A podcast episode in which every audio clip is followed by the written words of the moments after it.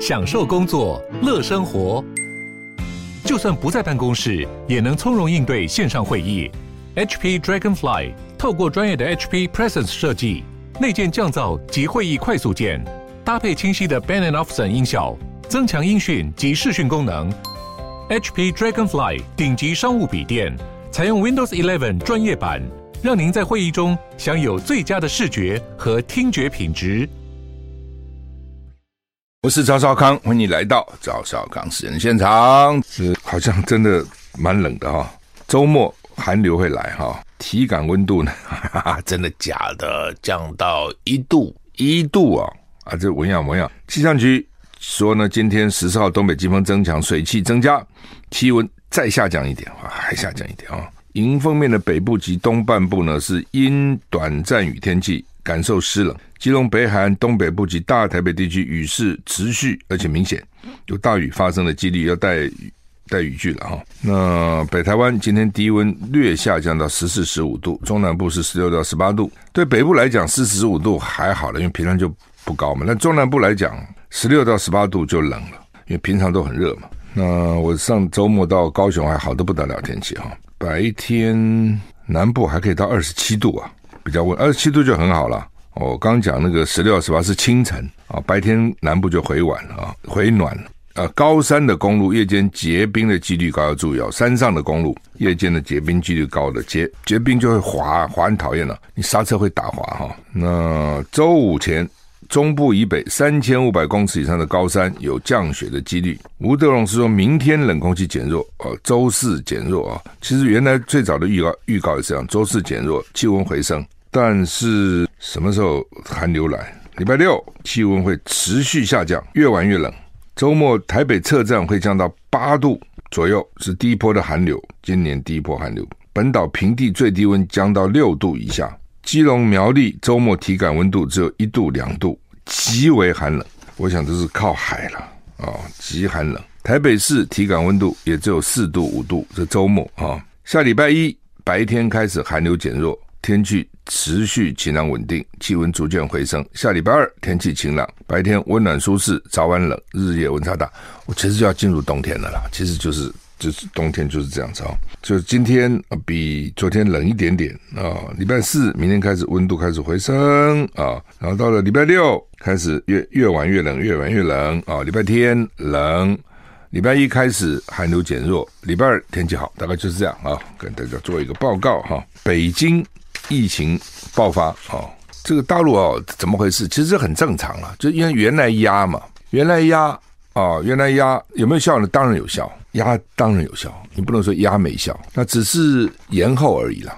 就看你要延多久。如果一直压，当然一直有效。所以有效就是说有没有染疫有，但是会一下子爆发不会，就慢慢的啊，反正每天就那样那样那样那样那样那样，就拖时间嘛。哦，但是你要付出代价哦，你说这个封那个封哦，这个管那个管啊，这个不准开工，那个要停工，经济受不了了。那你放就会增加，一定。但是呢，到一个地步以后就下降。那你增加的时候就要注意，那风险高的人要注意，要注意他的治疗。其实就是这样子哦。那一般人其实还好，其实看起来是这样。中国大陆放弃清零，真的放弃清零了。他们认为已经放弃清零政策以后呢，北京疫情快速蔓延啊、那北京染疫人数激增，中国大陆原定本周召开的中央经济工作会议要延后举行，没有明确的时间表。中国大陆的中央经济工作会议备受外界关注，因为包括大陆国家主席、政治局委员、省级领导及政府机构跟金融机关负责人都会出席。会议里面会讨论来年中国大陆的经济成长的目标。大陆领导人习近平也会跟官员们订定未来一年的经济政策目标，所以很重要。大家在看到底要怎样啊？那原来是通常是举行三天，三天以后才会在媒体官方媒体发表我们到底讨论了什么。那经济目标要等到明年三月召开两年度两会时才公布，就成长几趴了哦。那 Bloomberg 透过传真向中国大陆国务院新闻办公室寻求置评。还没有收到答复，就是说为什么你们这样？为什么那样？为什么他们都还没答复？哈，中国大陆大中国大陆当局原本实施严格的防疫措施，引发各地民众抗议。清零政策在本月戛然而止，大部分的检疫跟确诊隔离要求突然取消。现在冒出疫情正在迅速扩散的迹象，北京的医院大排长龙，退烧药短缺的情况日益严重。这是苏贞昌讲的。会到台湾来抢药，会到台湾来抢药，退烧药啊，退烧药这个短缺啊，日益严重啊。其实退烧药就是乙醯酚胺嘛，啊，阿西他米那芬哈，这个多生产一些应该没有那么困难了。不过就怕一下量要太大啊，它这个产制来不及了。好，那么《中国时报》头版头登的是昨天新北举行一个感恩茶会了哈。那朱立伦说，二零二四我一定会提名最强的候选人啊。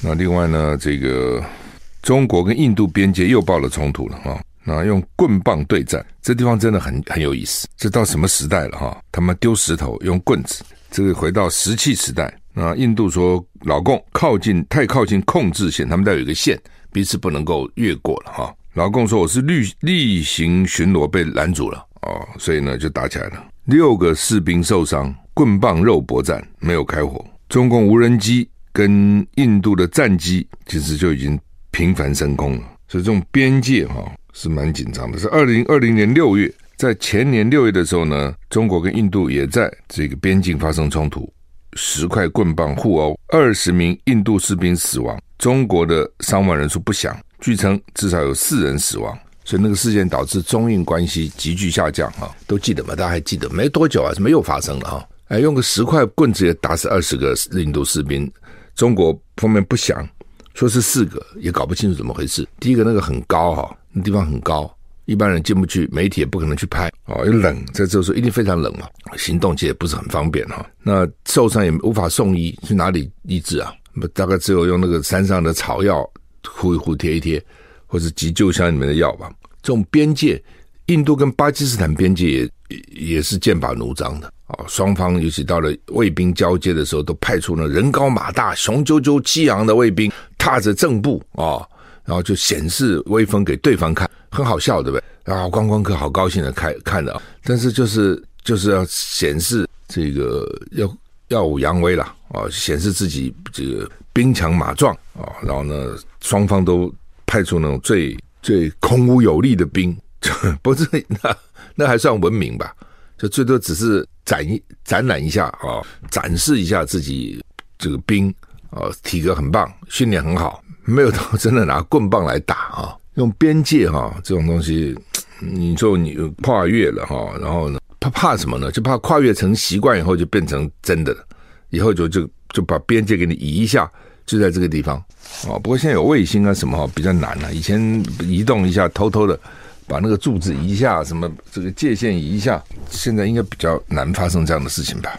好，那么联合报头版头登的说，我们超音速巡弋飞弹，说有这个超音速巡弋飞弹啊，李登辉受建案啊，后来呢说因为啊这个试射失败率很高，老是失败，老是失败。后来呢，国防部长当时李杰，呃，李杰是海军，就要求，哎，算了，不要搞了，啊，一直失败，一直失败。那后来呢？陈水扁听了简报，说要继续发展啊，等等。那到底现在发展到什么地步？现在讲的有点语焉不详啊，是已经成了还是没成？是已经发展成了？那我们有多少煤？不讲。他们说这是最高机密。那说这个飞弹呢？说当时只有中俄呃，只有美俄在研究，没中国都没有。所以呢，陈水扁一听，当然就是那我们要赶快研究啊啊，怎么停呢？哦，等等啊，陈水扁个性也想得出来，一定是付出多大代价都要做啊。哦，等等。可以射到北京啊，因为可以是达到一千公里以上，可以射到北京啊，速度比三马赫还大啊。那是一个叫苏玉本博士在主导这个事，一定是流体力学啦或等等这方面的啊的专家了哈。不容易被拦截，因为速度很快，它是速度非常快，然后到了目标之前，高速垂直下坠，对准目标攻击。最近那种极音速飞弹好像也是这样啊，大概就是这样子，速度非常快，快，而且会变动那个轨迹，让你没办法拦截。然后呢，到了上空的时候，咻下来就打中目标。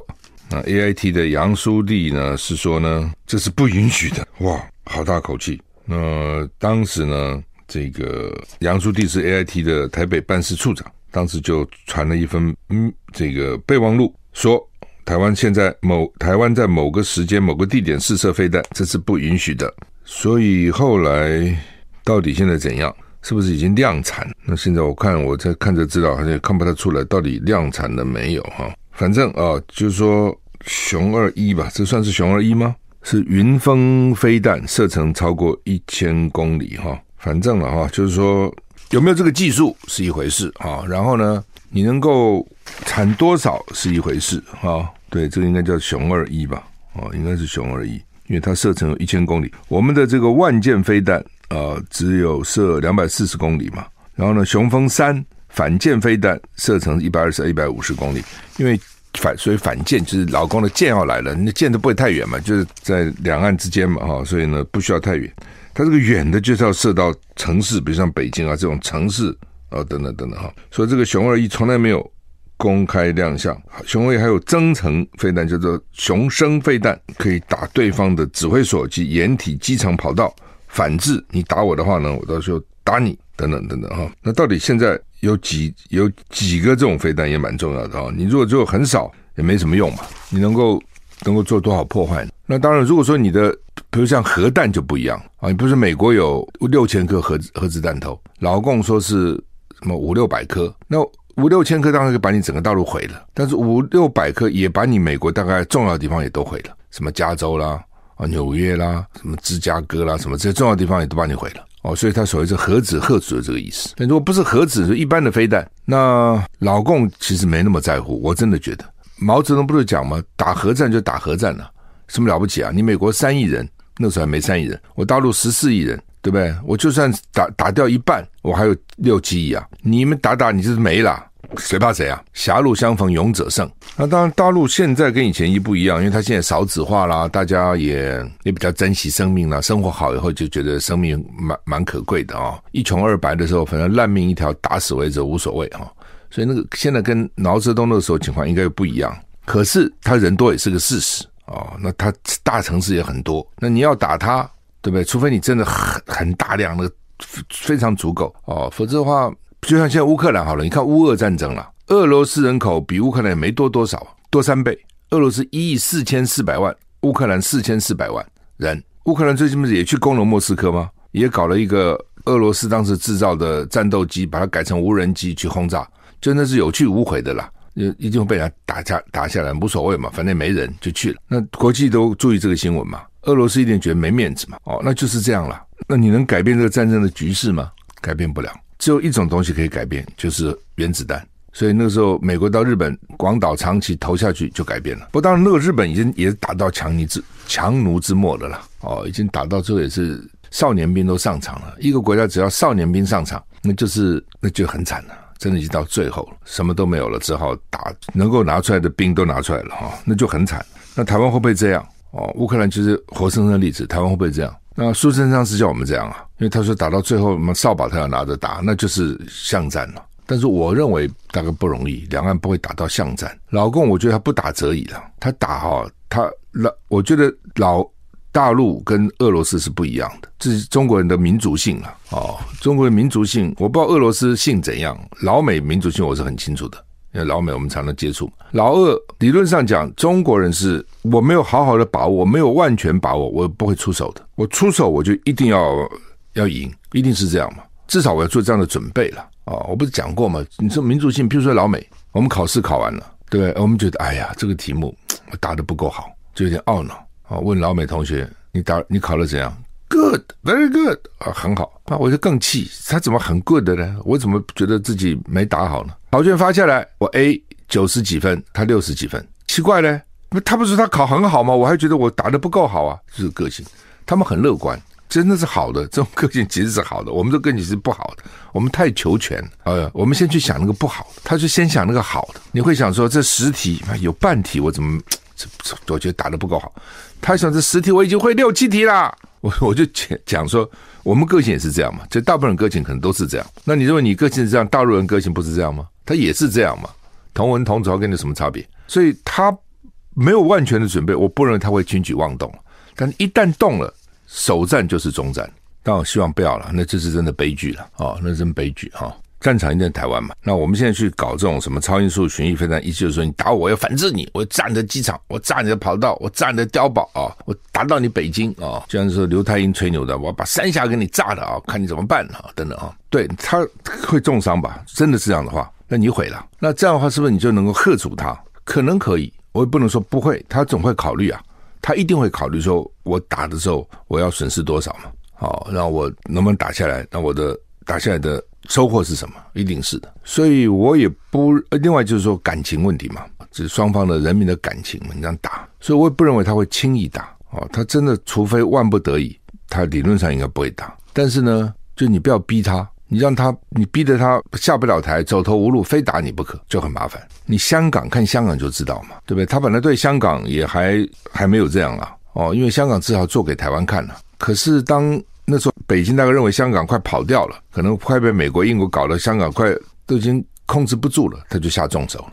你看香港就知道，他下重他下重手，他就不管西方的评论啊怎么看啊，台湾怎么看，他更不理你，他就干哦，所以。就台湾不要让他要摆到非常优先顺序很前面啊！你不要去惹他嘛，就基本上就是尽量尽量能够和平了，和平是最高指导原则了。真的是打起来，我认为他不打折以后。如果真的他到时候他非打不可，忍无可忍非打的时候，那那就是真的是首战即终战哦。我们都在想什么，能不能撑一个礼拜了，撑十天呢？我看大概可能一天就结束了。那你总是不需要嘛？你这种不是不需要，我们来看看到底是一天结束啊，三天结束啊，五天结束啊，七天结束，还是一个月结束啊？是不不管，而且你越久结束，台湾越惨。乌克兰不就这样子吗？打越久，人民越惨了。一千多万人流离失所，哎，他一共才四千四百万人，一千五百万人起码离开家乡的，将近八百万人跑到邻近国家去的，你这什么个状况？现在冬天到了，又没又没能源哦，又冷。好，那么小三通到底怎样？哈，说可能重要节日重启是什么时候？当时他就要找个黄道吉日了。你这种迟来的正义不是正义了。他现在希望就是说过年这些台商台胞可以回来，陆配可以回去。人人家陆配是人家的女儿嘛，所以希望回大陆看看，跟家跟父母啊家人聚一下嘛。你初二至少回娘回个娘家吧。但回不去，你自己想，你如果说一个嫁到金金门的陆配，你怎么回去？对，陈玉珍他们立委，还有什么陈福海新当选的金门县长，他们要去大陆谈，他们昨天去嘛，是要先从金门飞到台北、台湾，到松山机场，再从松山机场搭飞机坐到厦门去。你看他本来那个小山东一下就过去了，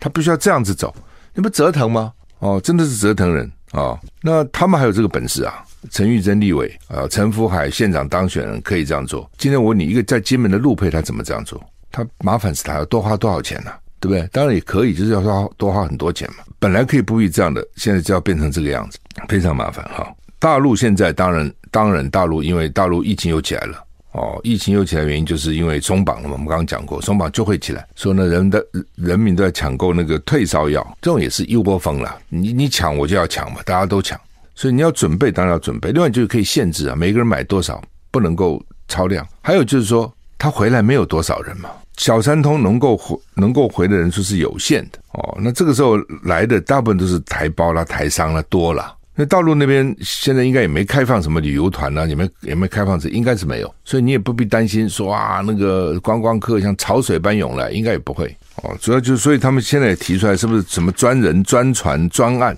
就是说呢，你还就不要让一般人进来，就是专门的啊，比如说基本现在在登叫陆配去登记了，你们想要回大陆探亲的来登记。他就一定的人，不是随随便人都可以哦。这已经是很很清楚了。那民进党政府还他们还考虑，不一定要看大陆的疫情，要看这个看那个，看我们还有多少药啊，看金门的这个医医院设备怎么样啊，等等，反正就是各种刁难了。那现在倒有一个奇怪的事，就是到底说那个什么凤梨酥啊，嘉德说要他交那个配方，那当然对有些的厂商来讲，配方就是他的机密嘛。那其实了哈，就说。我就算告诉你配方了，你是不是就能做出这个东西来？差远，就像你那个食谱都会告诉你啊，什么几克这个几克那个什么这个那个，你是做你这个做出来跟他做的一样好啊，也差远了。为什么？火候啊！我只是告诉你配方有什么用，要烤多久，对不对？然后什么样凤梨，我就告诉你凤梨哪一种凤梨，糖哪一种糖，面粉哪一种面粉。那个都是不是只是告诉你成分你就做得出来？哪那么容易啊？哦，真的哪那么容易啊？那但是呢，我去查了一下哈，就就说到底有没有要你谈那个配方，就要你的成就是几趴啦。其实配方是几趴，成分我们一般都会有标嘛。我们买的东西上面都有标成分哈。那查了半天，一个叫《中华人民共和国进口食品境外生产企业注册管理规定》，没有说要你标那个几趴，我没有看到啊？难道他是？单独要求他这样吗？是不是把那个是不是请那个那什么凤梨酥啊，那个嘉德是吧？反正就很有名的凤梨酥，其实是不是请他把老共的那个信拿出来给大家看看，到底是怎样？哦，是不是这样？或是像易梅讲的，真的是要他们把这个机密都讲出来？哦，如果这样的话，我觉得是不应该了。哦，你老共这个要求太过分嘛？这个跟你食品安全有什么关系呢？对不对？我有几趴跟那个有什么关系嘛？我有没有这个成分比较重要嘛？你特特别是添加物，添加了什么？假如我成分什么面粉啊、糖啊什么，这是什么好告诉你的呢？你不是很普通吗？但是添加了什么？蓬松剂哦，发泡剂哦，然后呢，防腐剂哦，是什么增色剂啊？这些东西哦，他怕可能对这个人体有点危害了哈、哦，等等哈。所以，至至说从至少从正式的文件我看不到要几趴，那是不是请他们？你既然指控，我们就东西拿出来大家看看哦。如果老共真的不合理，大家也可以去骂他。就是说，他如果刁难台湾，哦，是刁难的民进党，从政治上来讲不是没可能。但去刁蛮刁难金门，我就看不出原因何在了。金门跟厦门关系很密切的，很多金门人在厦门买了房子啊，在那边还收厦门的租金呢、他他不可他不可能自己住在那边租掉。那金门高粱，大陆人很爱喝啊。那把金门高粱建的什么意思呢？就是大陆跟金门并没有仇嘛，金门还属于福建省呢。但我们的福建不是他的福建，所以这这这边又很吊诡，对不对？福建照理讲是大陆，大陆现在才有福建，台湾哪有福建呢？诶，但是我们有金门马祖啊，啊是怎样？那是我们的。那这是我突然想到这个什么一中各表，这是一省一省各怎样啊？这一个福建省，双方都共各有。不是共有，是各有，各有福建省、哦，这很有趣的啊、哦，这搞不好这样可以解决两岸问题。两岸问题要有一些创意啊，两岸问题解决这样一些创意啊、而且台湾应该有讲话的权利了。你现在美中对峙，对不对？台湾这中间当成筹码，那我们台湾怎么不讲话呢？我台湾可以提出方案呢、啊，我认为应该怎么样啊？你台湾提出来，老美没话讲啊？怎样？我不能讲话，只有你能决定我的命运。老共也没什么好讲的，我台湾不能替自己讲话。中华民国不能替自己讲话，拿出一些方案来啊？怎么不行呢？好，那么车子开车要注意啊。说这个如果不礼让行人，他们想要加重罚到六千，现在罚三千六了哈。这个龚家正很有意思，他是原来中科院的前院长，叫龚家正，他就讲哈，说这个拉法叶这个案，当时呢，哦，李登辉有批息那那个时候呢，李登辉曾经以证人身份接受调查，说他没有参与采购案，他不知情。所以当时他就把责任都怪那个叶昌童，结果害的叶昌同呢，这个一一急之下呢，就去住院，是生病啊。对一个军人来讲，他的清白是很重要，名誉是他的第二生命。对军人尤其是这样，否则你怎么领导统御呢？原来他们要买韩国的蔚山舰，这大家都知道。后来郝柏村他们去法国就看到了拉法叶舰，就说：“诶，这个舰比较好。”废话，当然拉法叶舰比蔚山舰好嘛。哦，那个时候了，现在韩国我不知道，不知道那个时候几十年了啊。这个韩国还没那么进步嘛，而且另外你自己看看那个为那个拉法叶舰多好看呢、啊！法国人做的东西，他就设计出来就漂亮，真的漂亮哦！你看了上就由不得爱上它。那如果性能又好，对不对？你会你会觉得说，哎，这个东西还不错嘛。所以郝柏村他们到了法国呢，听说就从法国回来以后呢，就在军事会谈向李登辉报告这个事情，记录不见了，这个很奇怪啊。哦，说他们翻箱倒柜找，说在另外的文件里面找到了这个这么重要的这个文件，他们认为这像是保密公文，说怎么会夹在其他文件当中？这也很奇怪。另外呢，说他们的公文哈、哦，李登辉还签了一个 C，就是军事会谈了、啊，谈完要报给总统，三军统帅嘛。李登辉常常签个 C 的，他也不写可，啊，也不写不可，哦，也不写如你，他写个 C，这很炸的，就是我知道了。可不可以呢？我不讲。照理讲，我签给你，可不可？你就要讲啊！你是长官嘛，他不讲，到时候出事你负责，我不负责。就这种啊，其实这种长官是很坏的。好，那不管了，他他就喜欢写。因为以前有时候还拿个铅笔写，那你铅笔算什么东西呢？好吧，不知道谁教他的，不能狗头军在旁边，坏蛋一堆了。一个人有权力以后，会有一堆坏蛋围在他旁边，给他出各种鬼点子啊，然后告诉他就这我们是保护你的，其他人都是要害。好，那。李登辉居然能够不承认呢？说我不知道这个事情，这太恶劣了啦！那你这样以后你怎么领导统一呢？你的部署怎么敢负责呢？怎么出了事？你说我我都拢唔知，虾米拢唔知，啊，我们是虾米拢唔惊，虾米拢唔知。好好，他们找到这个这个文，好，那个文报我觉得是有意被人家藏搞在别的地方，故意给他放在别的地方要害他们。好，我们时间到了。谢谢你的收听，再见。